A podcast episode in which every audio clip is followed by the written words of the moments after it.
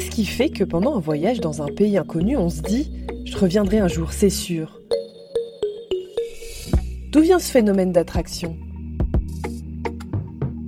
Cinq Français amoureux d'Afrique du Sud nous racontent le pays à travers leurs expériences. Vous écoutez Passion Afrique du Sud, le podcast qui vous emmène sur la route arc-en-ciel. Cinquième et dernière halte.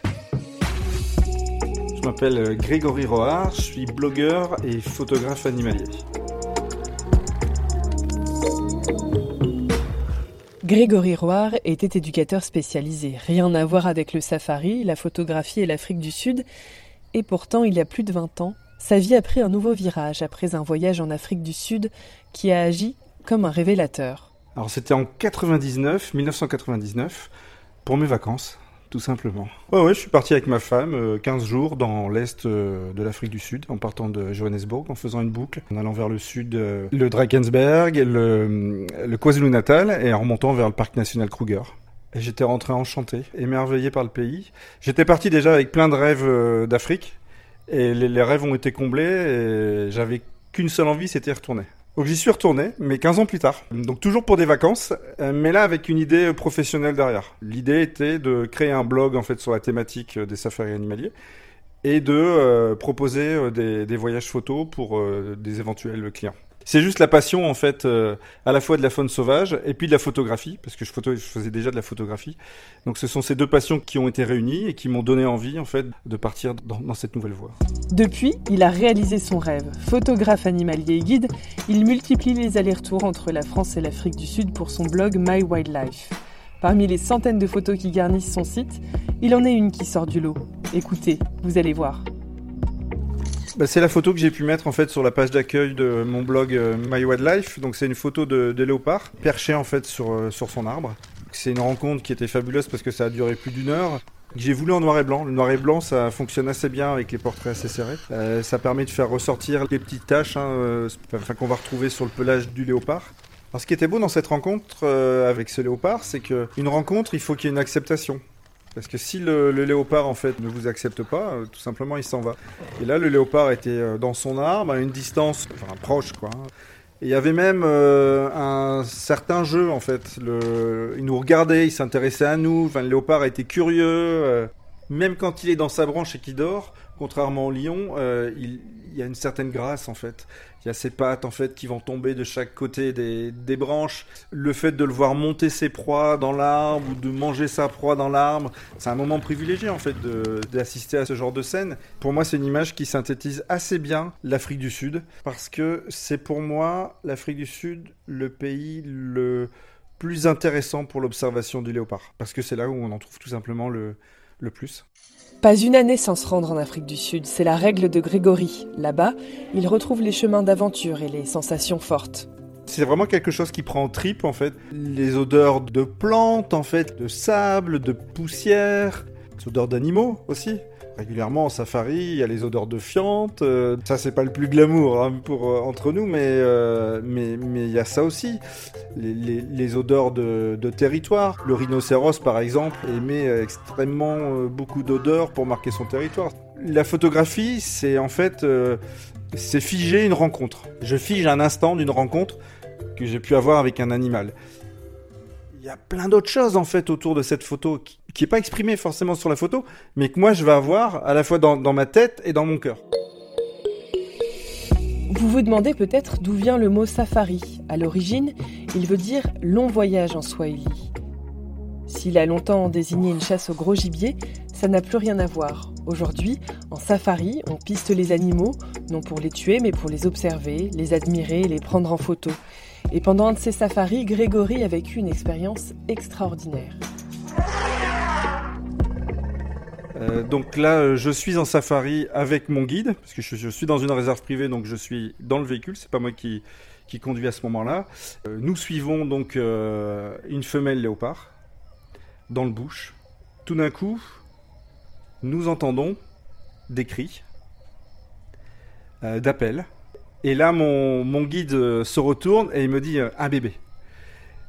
Et cette femelle léopard avait donné naissance 4 ou 5 jours euh, plus tôt. Et donc on a pu approcher en fait euh, les jeunes, parce qu'il y en avait deux en réalité. Les deux jeunes, on a pu les approcher en fait pour pouvoir les observer. Donc voir deux jeunes en fait euh, léopardo d'à peine quelques jours, c'était juste craquant. Et ça c'est vraiment le genre de choses, je, je vais m'en souvenir toute ma vie. Quels sont les différents types de safari Comment s'y retrouver? Grégory nous livre quelques conseils. Le safari le plus commun, c'est un safari en véhicule. Euh, la particularité de l'Afrique du Sud, c'est qu'on peut faire son safari par soi-même dans les parcs nationaux euh, ou dans les réserves régionales. Donc ça veut dire qu'on conduit nous-mêmes son un véhicule pour réaliser le safari. Et à côté de ça, on peut faire des safaris qui vont être guidés. Donc soit avec des rangers d'un parc national d'une réserve, ou carrément en fait euh, au sein d'une réserve privée plus luxueuse, où là on va être avec euh, des rangers euh, diplômés qui connaissent très très bien en fait la réserve et qui vont vous emmener en safari pour vous faire découvrir leurs petits coins et les animaux qu'il y a au sein de cette réserve. Généralement, euh, le visiteur veut voir les Big Five. Donc les, Big Five, c'est euh, le lion, le léopard, le buffle, le rhinocéros et l'éléphant. Ce sont les espèces les plus recherchées pour un premier safari. Après, quand on y retourne, il y a bien entendu euh, bien d'autres espèces en fait qu'on souhaite observer et photographier. Pour le photographe, une journée de safari réussie commence toujours avant le lever du soleil. Il est 6 heures du matin, je sors en fait du, camp pour partir en safari. Et là, si par exemple dans l'écosystème qu'il y a autour du rest camp, euh, il y a une forêt de mopane, euh, je sais que c'est un secteur dans lequel je peux voir des éléphants parce que les éléphants sont friands des feuilles de mopane, donc qui est un arbre typique en fait euh, d'Afrique du Sud. Si à l'inverse, je suis dans un écosystème où il y a beaucoup d'acacias, bah, potentiellement, je sais que je peux voir des girafes. Je progresse en fait sur des pistes, j'observe. Moi, mon conseil, c'est de rouler entre 20 et maximum 30 km/h. Vous êtes déjà beaucoup moins stressé au volant, et puis euh, ça vous permet de vraiment voir euh, le moindre mouvement qu'il peut y avoir en fait dans la savane pour euh, pouvoir observer tout simplement une antilope. Si vous roulez à 40 km/h, bah, vous, vous, ne la voyez jamais, quoi. Voilà, donc il faut vraiment rouler, lentement. Et puis euh, mon conseil en fait pour repérer en fait les animaux, c'est de repérer les mouvements, parce que parfois en fait il peut y avoir du camouflage aussi selon les espèces. Donc là l'idée, euh, si, si, par exemple vous avez un lion qui est euh, en train de dormir au pied d'un arbre, mais il suffit en fait d'un mouvement de la queue pour pouvoir le repérer. Donc j'arrête le véhicule et puis là faut attendre de sortir les jumelles, observer le moindre mouvement. Et puis si effectivement je vois quelque chose, ben j'attends. J'ai toujours à portée de main une paire de jumelles, un guide euh, ornithologique pour identifier les, espèces si jamais j'ai un doute, et mon appareil photo euh, qui est un téléobjectif, hein, euh, c'est un 400 mm, qui est toujours à portée de main et prêt à être utilisé. À tous ceux qui voudraient ne pas passer leur temps en voiture pour faire des safaris, sachez qu'il existe des alternatives. Mais on peut aussi faire son safari euh, à vélo. À ma connaissance, il n'y a que le Kruger qui le permet.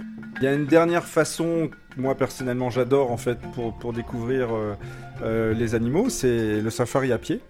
Donc là, il y a pareil, il y a plusieurs parcs et réserves en fait qui le permettent. on peut le faire dans le Kruger. Euh, mais on peut aussi le faire dans la réserve d'Impholosie Chouchoui dans, le KwaZulu-Natal.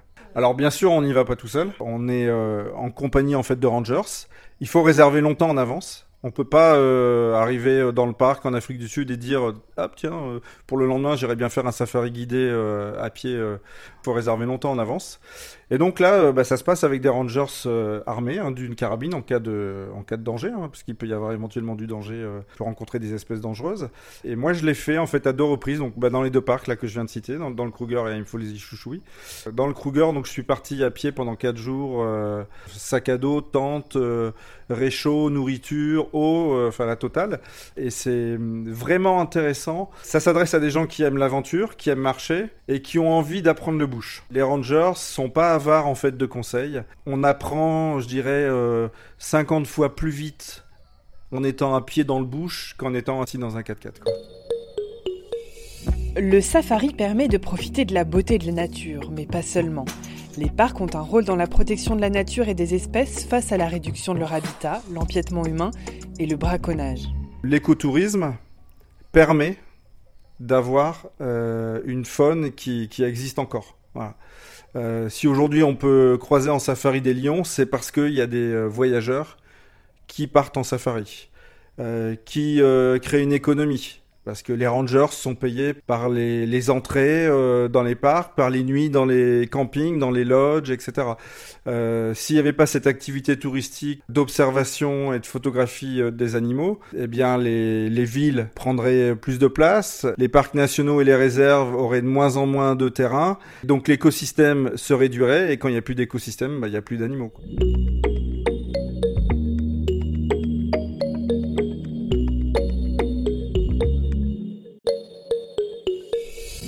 Merci à Grégory Roire d'avoir participé à ce dernier épisode de Passion Afrique du Sud. Envie d'en savoir plus pour préparer votre futur voyage? Rendez-vous sur www.southafrica.net.